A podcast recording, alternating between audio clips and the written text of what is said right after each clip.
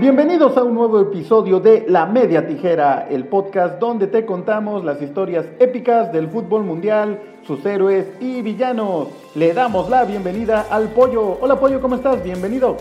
¿Qué tal Checo? ¿Cómo estás? Es un gusto el saludarte a ti y a todas las personas que escuchan el podcast de La Media Tijera. Mi Pollo, pues empiezan los Juegos Olímpicos, muy parecida a la situación a la que habíamos platicado de la Copa América, ¿no? Unos Juegos Olímpicos que están pues los están metiendo con calzador que eh, a lo largo de este año todavía no, no había certeza si se iban a hacer o no, si con público o no. Finalmente se decidió que sí y se había dicho sin público extranjero, pero los japoneses iban a poder entrar a los estadios. A la mera hora no. Ahorita Tokio está en un estado de, de emergencia sanitaria por los casos de, de, COVID. Ya hay atletas en la Villa Olímpica y desgraciadamente ya surgieron casos de, de COVID, ¿no? Entonces, pues nos van a esperar unos Juegos Olímpicos, la verdad es que bastante caóticos, yo, yo creo. Y bueno, aquí en el podcast de la Media Tijera, pues hablamos de, de fútbol. Y hoy vamos a platicar precisamente de la selección olímpica que va a asistir a estos Juegos.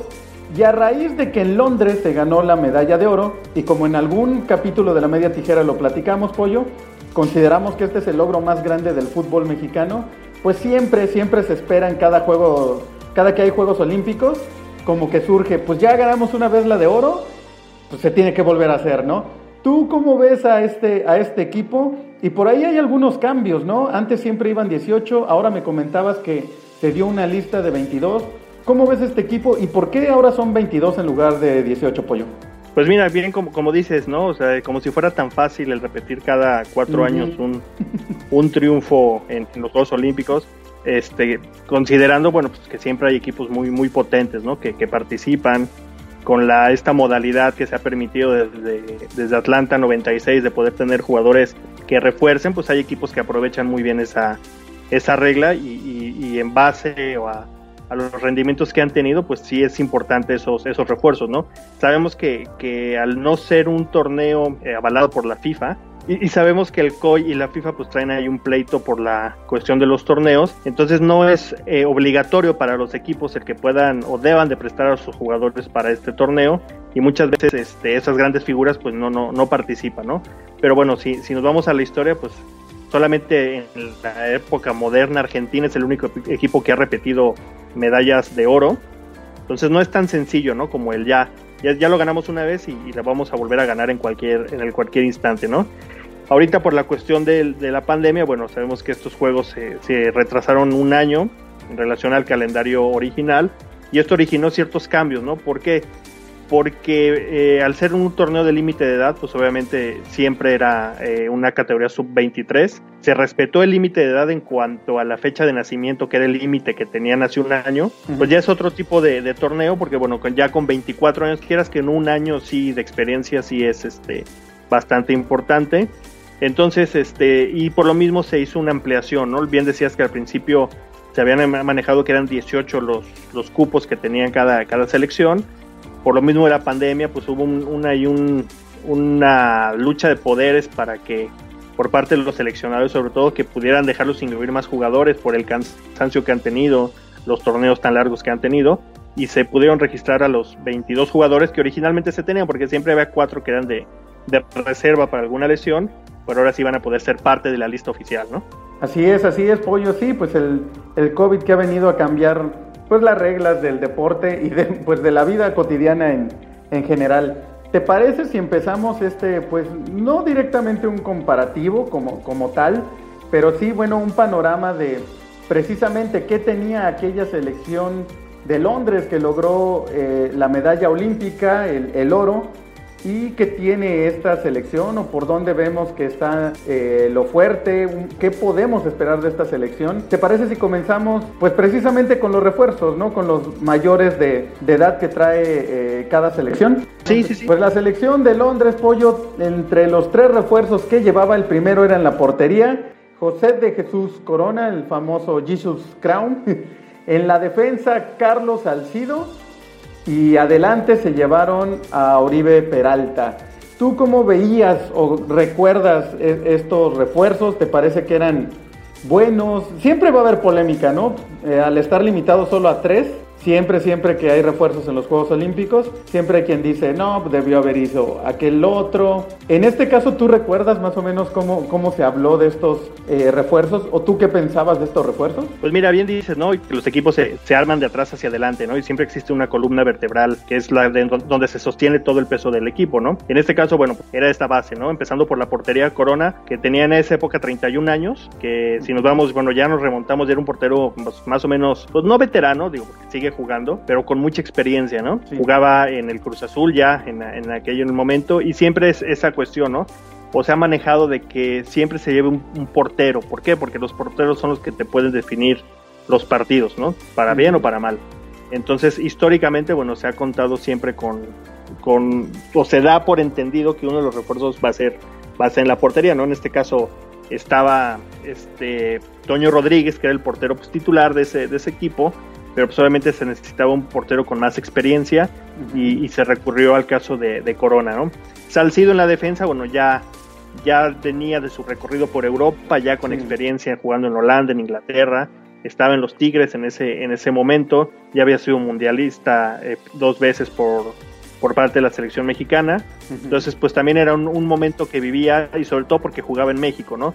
Como decíamos, que a veces es complicado que los equipos presten a los jugadores para este tipo de, competencias. Bueno, el hecho, de que un jugador con experiencia ya jugando otra vez en, México, pues era más fácil que pudiera tener participación. Y el caso de Oribe Peralta, que en ese momento para mí estaba viviendo, mm, a lo mejor no el inicio de su mejor momento, pero sí estaba en, en un gran, gran momento, eh, en los momentos indicados.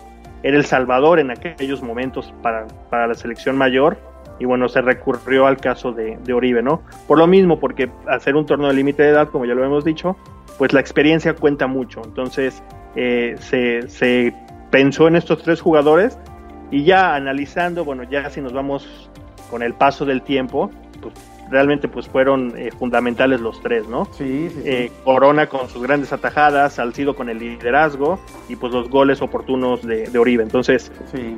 ya fríamente, bueno, pues fueron muy buenos refuerzos, ¿no? Ya con, con, la medalla de oro en la mano, pues podemos decir que fueron tres muy buenos refuerzos para, para aquella selección. Sí, claro, claro. Yo creo que de esos tres, la verdad es que Corona, pues no, no había ni duda, ¿no? Un portero probado hasta el hasta la fecha, como comentas, junto con Ochoa y quizá Talavera, pues tres porteros que sean por ahí, aunque, aunque Ochoa sea, es el titular de, de, la selección, pues se han ido como alternando en diferentes torneos la, la, portería, la titularidad de la selección mexicana y los tres pues te, te rinden muy bien, ¿no? Son tres arqueros confiables.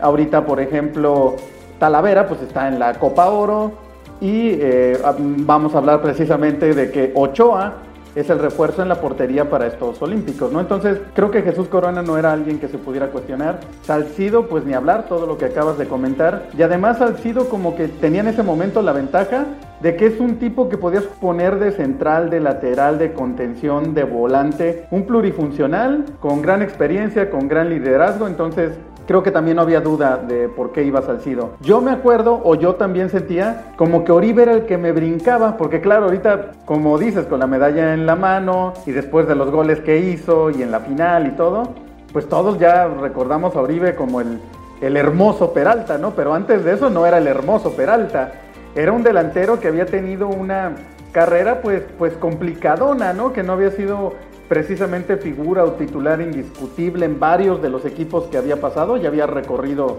por ahí por varias camisetas del, del fútbol mexicano y sí venía en un repunte importante, ya empezaba a llamar la atención y yo creo que precisamente los Juegos Olímpicos fue el pináculo de su carrera, ¿no? Fue lo que lo, eh, lo hizo la figura que es actualmente. Después de eso, pues ya lo vimos en comerciales y ya lo queríamos en la selección mayor de titular y, demás. Pero pues sí, sí demostró precisamente, eh, como bien comentas, que esos tres refuerzos pues fueron ideales. Ahora vamos con los que están precisamente para estos Olímpicos. Mencionábamos a Ochoa en la portería, Luis Romo en la media cancha y el yucateco Henry Martín en la delantera. Pollo, ¿cómo ves a los refuerzos? Yo veo muchas similitudes, pero tú cómo los ves? Pues mira, bien sí, es lo que te iba a comentar, ¿no? Que, que, bueno, al, tener la opción de llevar un portero, bueno, pues la opción número uno ha, sido Ochoa, ¿no? Y, es Ochoa. Digo, sería ya caer mucho en volver a hablar de lo que ha hecho eh, Paco Memo, sobre todo en los torneos importantes, ¿no? Que en Copas del Mundo ha sido, ha sido la figura por parte de la selección mexicana entonces, bueno, un portero con esa experiencia, pues está ahí más que merecido, ¿no? Y considerando que Ochoa, su gran momento para participar en los Juegos Olímpicos en aquel 2008, que quedaron fuera en, la, en, el preolímpico, aquel equipo de Hugo Sánchez, el portero titular de ese equipo que daba la edad era Ochoa. Entonces, pues le, le, llegó, le llegó tarde su oportunidad, pero al final de cuentas ahí está, ¿no?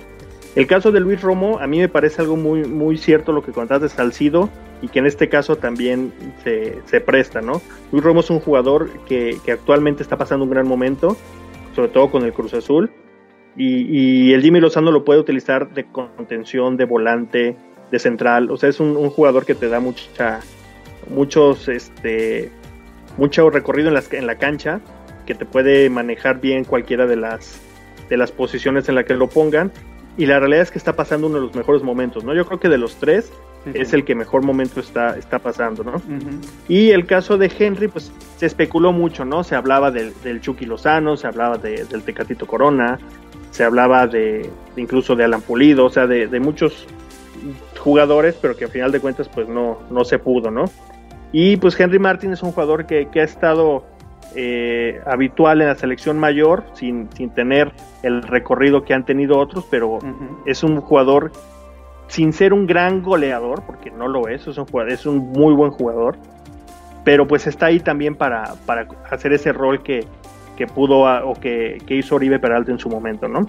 Sí, sí, sí, me parece que hay muchas similitudes en, en las, eh, prácticamente podríamos decir que en las tres posiciones, como, como bien estás comentando. Y lo mismo de Henry, yo creo, a mí en este momento es el que menos me, me convence de los, de los refuerzos. Creo que en la delantera pues había más opciones, como dices, no porque sea un mal, mal jugador, ¿no? Se ha ganado la titularidad en, en América, pero como que siempre le ha faltado ese, ese pasito tanto en América como en la selección de decir aquí estoy, quedarse con el puesto, de que se consolide como un gran delantero. Algo que le pasaba a Uribe y que después de los Olímpicos cambió.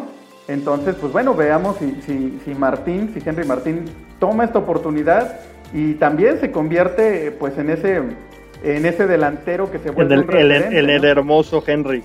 el hermoso Henry, sí. Podría ser, sobre todo ahora que pues con lo de Raúl Jiménez que ahí va recuperándose poco a poco, se abrió una posibilidad en la delantera de la selección mexicana, ¿no? Que, que pues el Tata sigue sin encontrar a su, a su killer que tenía en, Raúl Jiménez. Y pues bueno, sería el momento ideal para que un delantero como Henry Martín alce la mano y se quede con esa posición. Pero sí, sí me parece que hay muchas similitudes entre los tres refuerzos que se llevaron en Londres y los actuales. Pero en este caso, digo, considerando eso que decimos, ¿no? Que es, es muy difícil que, que un equipo europeo de otra liga preste a sus jugadores, ¿qué otro delantero mexicano tú crees que, que, hubiera ocupado ese lugar? O sea, si no hubiera sido Henry, ¿quién, hubiera ocupado ese, ese, ese lugar de un delantero mexicano que, que esté en México? Pues realmente no hay, no hay mucho, ¿no? Entonces, pues a la obvia, pues tendría que ser él, ¿no? Sí, por lo, por lo que comentas, ¿no? O sea, creo que obviamente todos queríamos al Chucky, me parece que era el, si hubiera sido la opción eh, ideal, pero pues sí, es, difícil y mira, pues, nos lo prestan para la Copa de Oro y cómo se los vamos a devolver, ya todo mal hecho, pero bueno.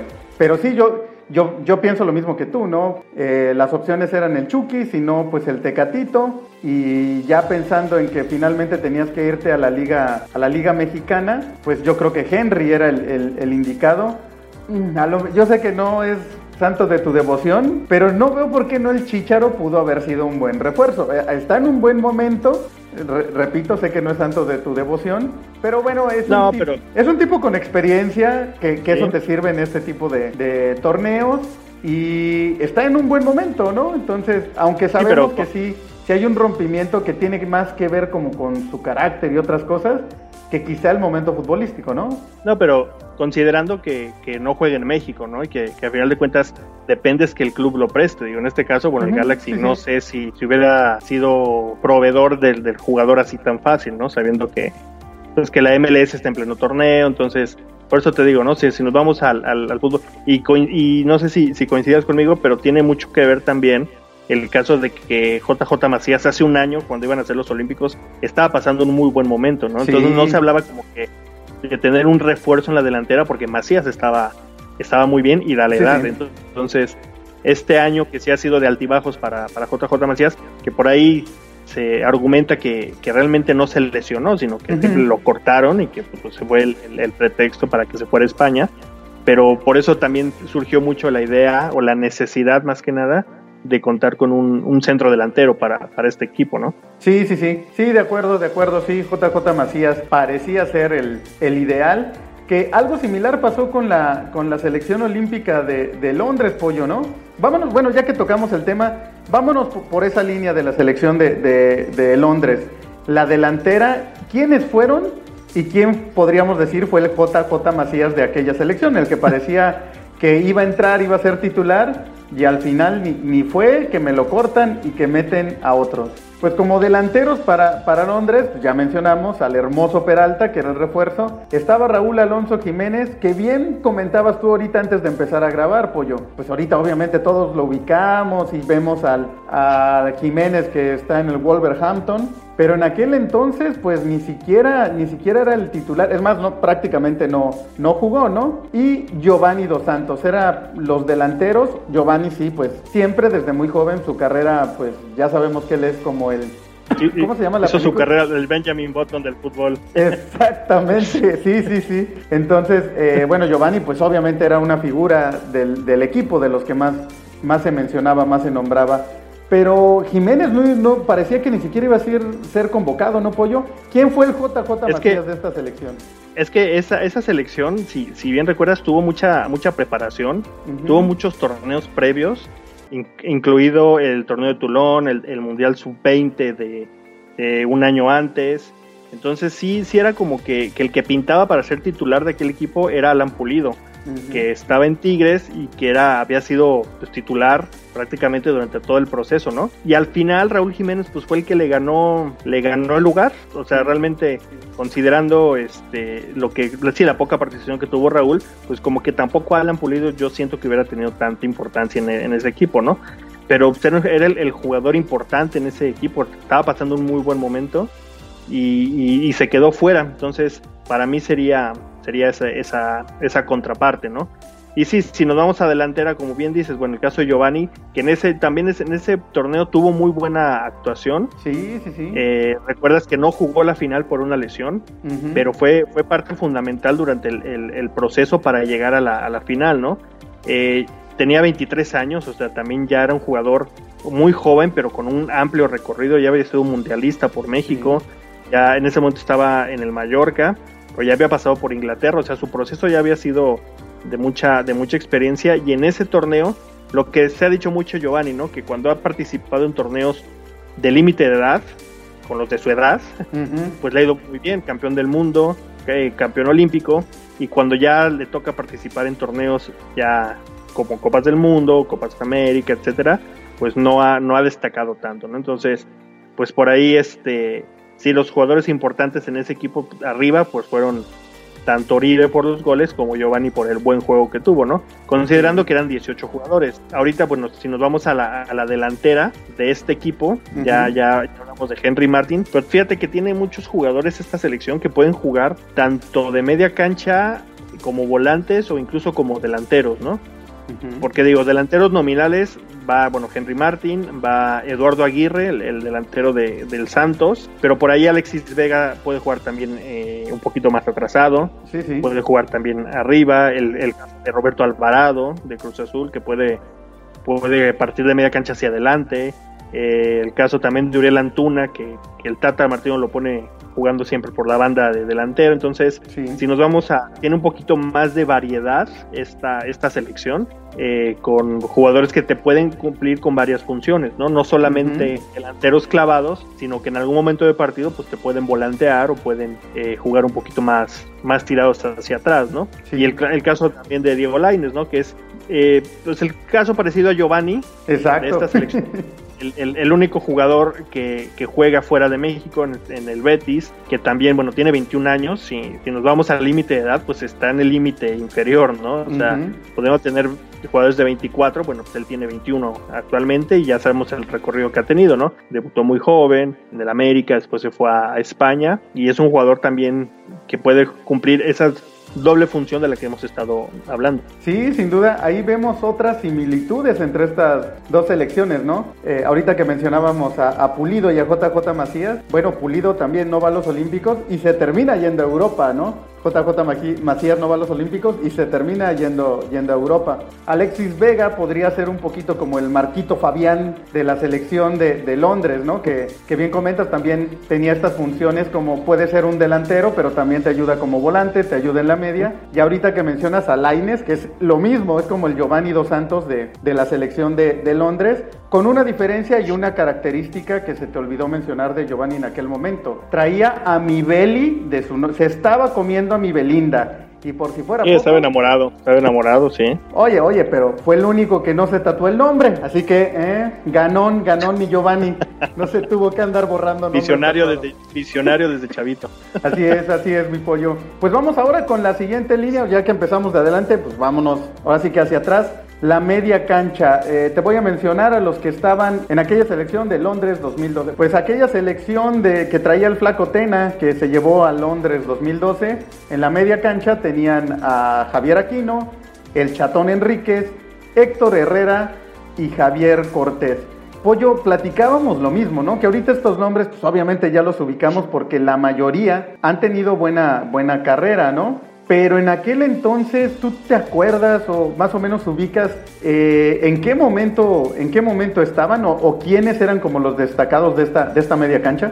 Pues mira, Javier Aquino, pues ya había debutado también, jugaba en Cruz Azul, era de los em, jugadores emergentes, ¿no? Javier Cortés en Pumas, ya había sido campeón, él fue campeón en el 2011 con, el cuadro de, de, de, CU, incluso este, metiendo goles en, aquella final, entonces sí, un, jugador importante que ya también tenía su recorrido. Sí decíamos, ¿no? ahorita con la medalla en la mano es muy fácil hablar, ¿no? Decir, bueno, es que ese equipo tenía Héctor Herrera en la, en la media cancha y lo que se convirtió Héctor Herrera después, ¿no? Entonces, a lo mejor en, en aquel momento ya era un jugador que ya había, obviamente ya había debutado, tenía 22 años, eh, empezaba a llamar la atención y, a partir de ahí fue el momento en que se mantuvo a nivel selección participando ya después en la Copa del Mundo, ¿no? Entonces, pues, obviamente es muy difícil considerar en qué momento estaban en aquel en aquel instante, ¿no? Comparado con los que ahorita tenemos muy frescos, que son los de esos jugadores que van a estos Juegos Olímpicos, ¿no?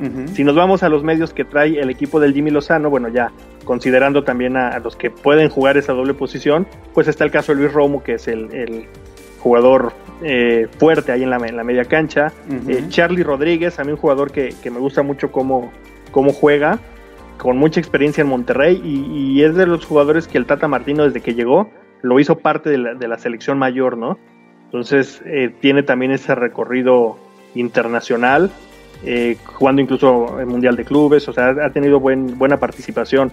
el caso de, de Joaquín Esquivel, jugador de Juárez, que, es el jugador de que en este proceso es el que más tiempo ha estado, o sea, es el siempre sabemos, ¿no? Esos jugadores fetiches que le llaman, ¿no? De que cada entrenador tiene sus jugadores. Este caso es el caso de Esquivel, que, que, que se ha mantenido, es un jugador, bueno, pues que no militen, no tiene grandes reflectores porque no milita en uno de los equipos importantes de, la liga, pero pues es un constante habitual en, en esa selección. El caso de, de, Sebastián Córdoba con el América, que sí ha tenido también buen, buenas participaciones, un jugador diferente que también tiene esa, esa posibilidad de que si te sale un, un buen día, puede hacer grandes cosas y si de ahí lo hemos visto tantos, ¿no? Que si no le salen desde un inicio, pues empiezan a, pagar. El caso de Ricardo Angulo, también de Chivas, que, que, también es un revulsivo, que no es un titular indiscutible en esta selección. Y Fernando Beltrán, también de Chivas, que, él también hace un año, antes de que se viera lo de la pandemia, era jugador importante en Chivas. Entonces es de los jugadores que, este año le ha costado trabajo agarrar esa titularidad. Pero si nos vamos eh, Carlos Rodríguez, puede ser Sebastián Córdoba, pues son jugadores que son titulares en sus equipos y que, pasan ahorita por un gran momento, ¿no? Y aquí, no sé tú cómo lo ves, pero creo que otra vez hay varios, pues varias similitudes, ¿no? A mí me parece que la, la media cancha de, de, de, Londres, pues el que menos llamaba la, la atención precisamente era Héctor Herrera en ese momento, y es el que mejor carrera ha tenido, ¿no? Se cayó, por ejemplo, Javier Cortés, pues se vino, se vino abajo, ¿no? Pintaba precisamente para, para tener una, una carrera importante, se le conocía en, o los narradores decían mucho, el señor de los golazos, porque solía meter goles muy espectaculares y después, pues bueno, no pasó mucho. Con el Javier aquí no tuvo, ha tenido una buena carrera en, en general, pero por ejemplo el Chatón Enríquez, ese sí se, se cayó feo, ¿no? Un jugador que ya en su momento lo platicamos, de características físicas muy importantes, difícil de de, encontrar en México, eh, con grandes cualidades, técnico, en su momento figura de Chivas, titular desde muy joven, y pues ahorita anda acá en mis venados de, Yucatán, entonces pues, pues, ¿qué más podemos decir, no? Pues, digamos que su carrera pues no ha sido brillante. que el, el caso del, del, Chatón para mí en, ese, en esa selección era el mejor jugador, ¿eh? Puede ser. Él incluso fue en, en, el Mundial Sub-20 del 2011 en Colombia, eh, fue el balón de el balón de bronce, o sea, el tercer mejor jugador de aquel torneo. y, destacaba mucho en ese, en ese equipo, ¿eh? Y como dices, algunos su carrera se vino hacia arriba y a otros, pues, de ahí empezaron su, su declive, ¿no? Entonces, sí, para mí el, Chatón Enríquez era de ese equipo, el, el digo, sin contar los refuerzos, eh, era el mejor jugador de, aquella selección y, y, lo demostró durante el torneo también. Sí, sí, tuvo, tuvo un gran torneo pero pues de ahí como que ya se vino, se vino cuesta, cuesta abajo, ¿no? Entonces yo, yo veo más completa, al menos en el, en el papel, a la media cancha de, de esta selección, de la del Jimmy Lozano. Ya vamos a ver cómo se, se acoplan, ¿no? Si lo demuestran en, en la cancha. Sí, sí, para mí también tienen eh, mucho, mucho recorrido en primera división e incluso a nivel internacional.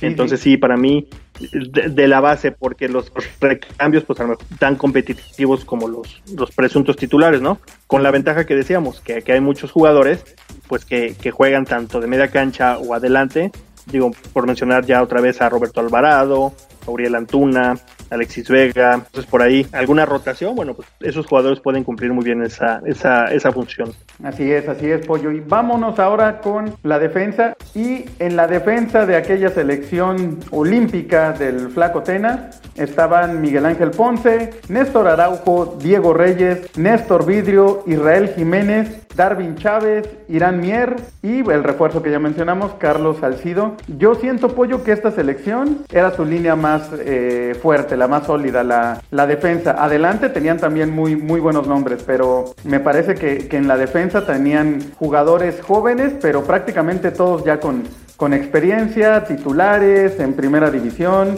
veo una defensa muy, muy sólida. ¿Tú cómo, cómo recuerdas esta, esta defensa de la selección de Londres 2012? Y, y, esta, esta línea defensiva del equipo del Jimmy Lozano yo es la, la línea más débil que veo, ¿no? Mm. Así que, que si vemos que de media cancha adelante tiene buen equipo, pues hacia atrás yo no lo veo tan, tan fuerte, ¿no?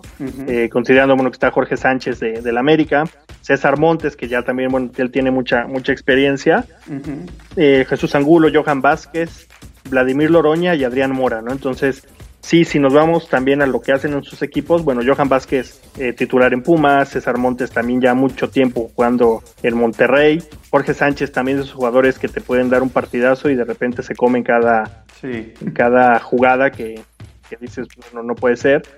Y sí, sí, si recordaremos aquel, sobre todo aquella final, yo me acuerdo mucho, no la marcación personal, pero sí por, por la zona en la que pisaba, que le hizo a Israel el piloto Jiménez a Neymar, ¿eh? en aquella final de Londres, que prácticamente lo secó, y este, al, grado de que Neymar, bueno, pues obviamente con muchos años menos, empezó a desesperarse y a, soltar patadas y a soltar gritos, porque realmente no, no pudo verle, o sí que por dónde entrarle a, Israel Jiménez en aquel, en aquel momento, ¿no?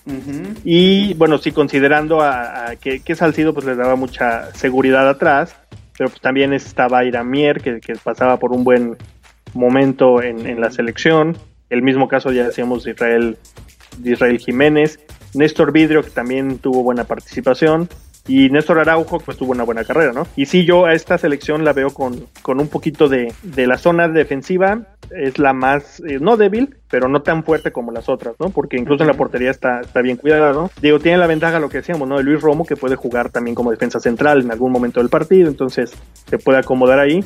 Pero fuera de él y de César Montes, a los demás les veo todavía con un poquito de falta de, de experiencia. Sí, sí, sí, aquí es donde eh, no hay tanta, no hay tanto comparativo o similitud más bien, no hay tanta similitud con la selección de, de Londres. Eh, acuérdate que también, ahorita que mencionaste Neymar, pues Brasil también traía este Hulk, que literal era un monstruo, ¿no?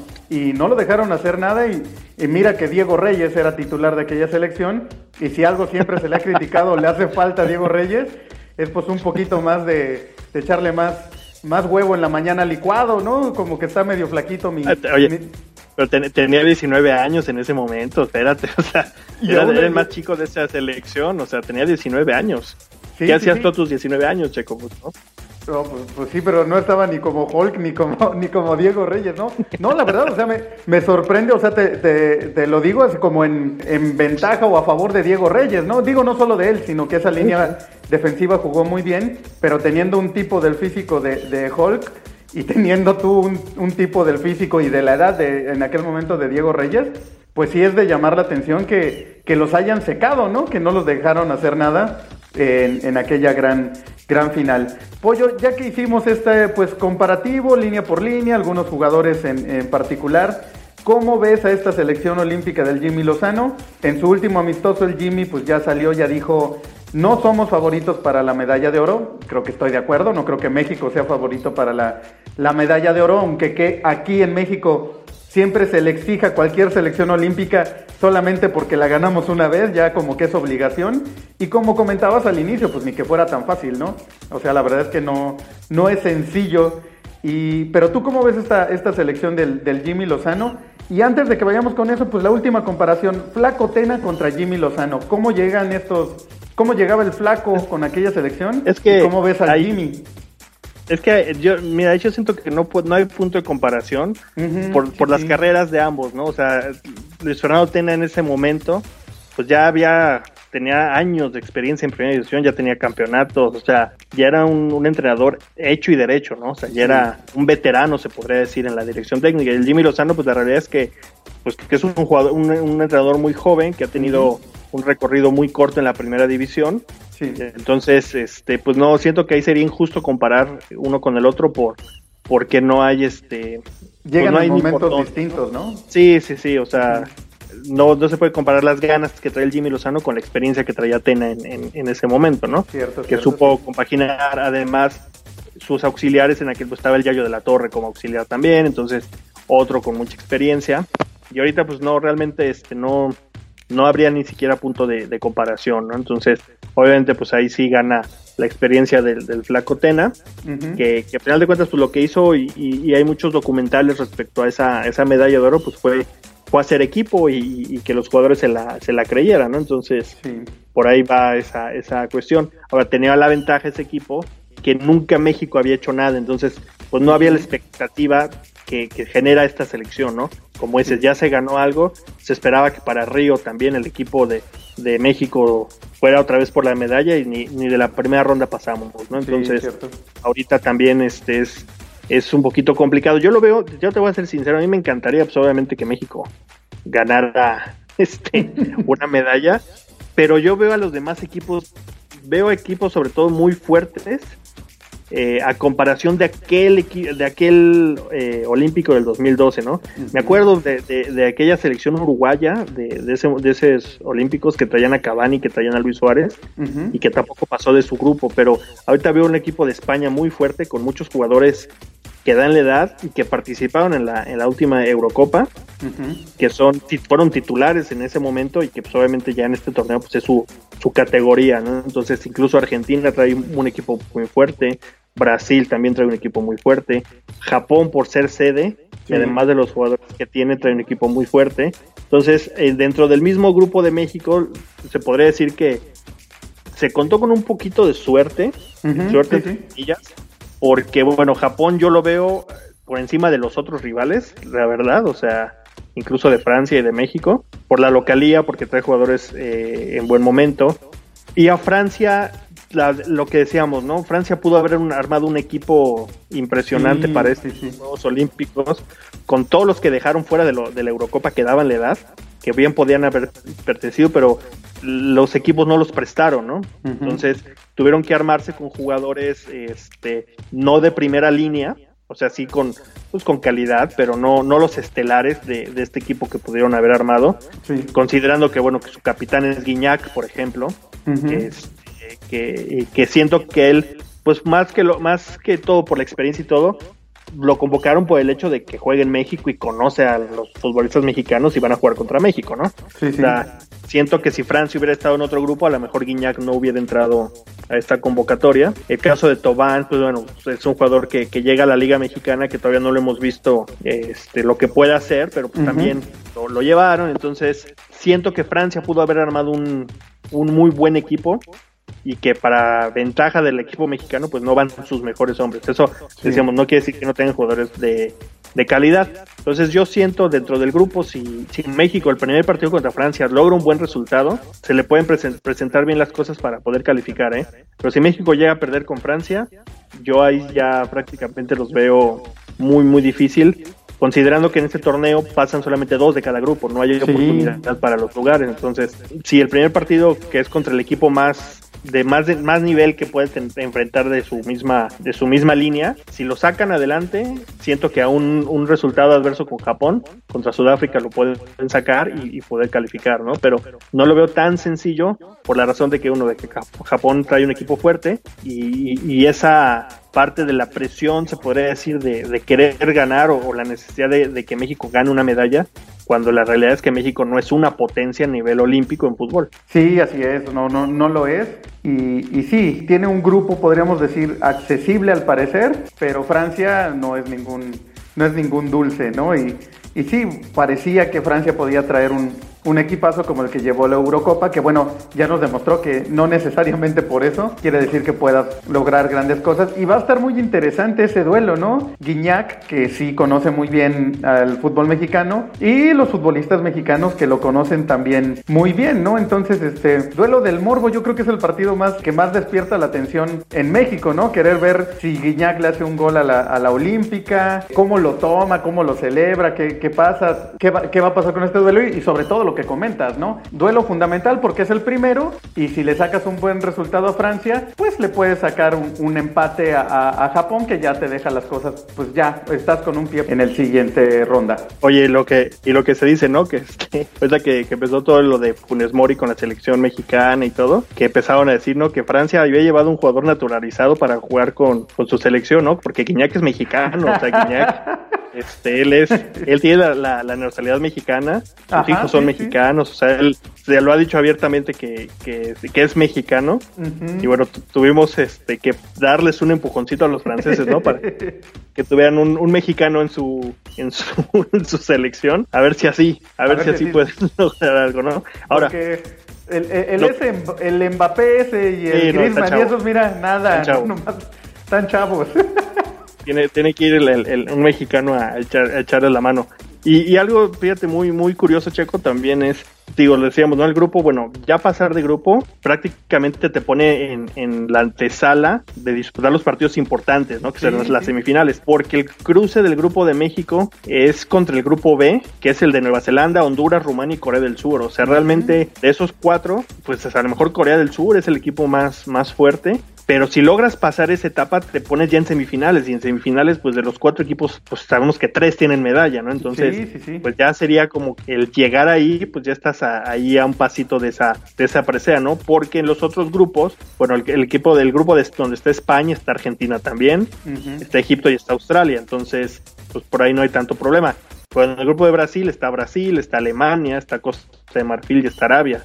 Entonces, entre ellos se empiezan a eliminar, ¿no? O sea, de esos ocho equipos donde hay cuatro muy fuertes, pues a las semifinales van a llegar dos. Por ahí se empiezan a eliminar entre, entre ellos. Entonces, pues también tiene mucho que ver lo que decíamos, ¿no? El primer juego y ya de ahí contra Japón esperar que, que, que un buen resultado ya está más, más que dicho, pero el último partido contra Sudáfrica, pues no, no lo pueden ni siquiera empatar, ¿no? Sí, sí, sí, tiene suerte México de que aparecen, parecen llaves más accesibles. Como dices, lo importante en los Olímpicos es por lo menos llegar a semifinales, porque ahí estás en la antesala de una medalla, que ya una medalla de, o así que del metal que sea, para una selección olímpica y para México en general, que no somos una potencia en Juegos Olímpicos para nada, la verdad es que es un, es un gran logro. Así que, pues sí, yo, ¿cuál sería ya entonces tu pronóstico, Pollo? Ya así lo que tú piensas, ahorita que ya viste todo el panorama, que ya nos planteaste, pues sí, México no, probablemente no sea favorito para medalla de oro, pero todo parece indicar que sí tienen la posibilidad de por lo menos llegar a semifinales. ¿Tú cómo ves esta selección? ¿Objetivamente o sentimentalmente? Oh, no, objetivamente, objetivamente. No, objetivamente. No, pues sentimentalmente.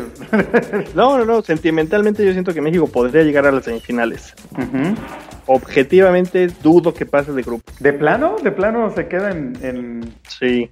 Híjole, yo, yo, es que la verdad a mí no me ha convencido mucho esta selección en, pues ni en el preolímpico, la verdad es que no, no los veo tan sólidos, ¿no? A pesar de, lo que hemos hablado, los nombres, jugadores que se conocen, eh, les, les cuesta ya cuando les pones un rival pues de, de un poquito más de peso. Entonces, eh, yo estoy de acuerdo contigo en que depende completamente del primer juego contra, contra Francia. Ahí vamos a ver de qué está hecha realmente esta, esta selección y eso les va a abrir el panorama o se los va a cerrar completamente. Pero la selección de Londres llegó igual, nadie, o sea, la selección de Londres llegó de un, sobre todo... Pero es, es lo ah, que... Ajá, sí, sí. Es lo que decíamos, que, que, ese equipo pues llegaba, pues sí, sin aspiraciones porque no se había logrado nada. Sí, sí, Pero ahorita con ese antecedente ya se espera, entonces ese es el, el, principal problema que tiene este, este equipo, ¿no? Ahora, la preparación que ha tenido esta selección no ha sido la misma que tuvieron los de Londres.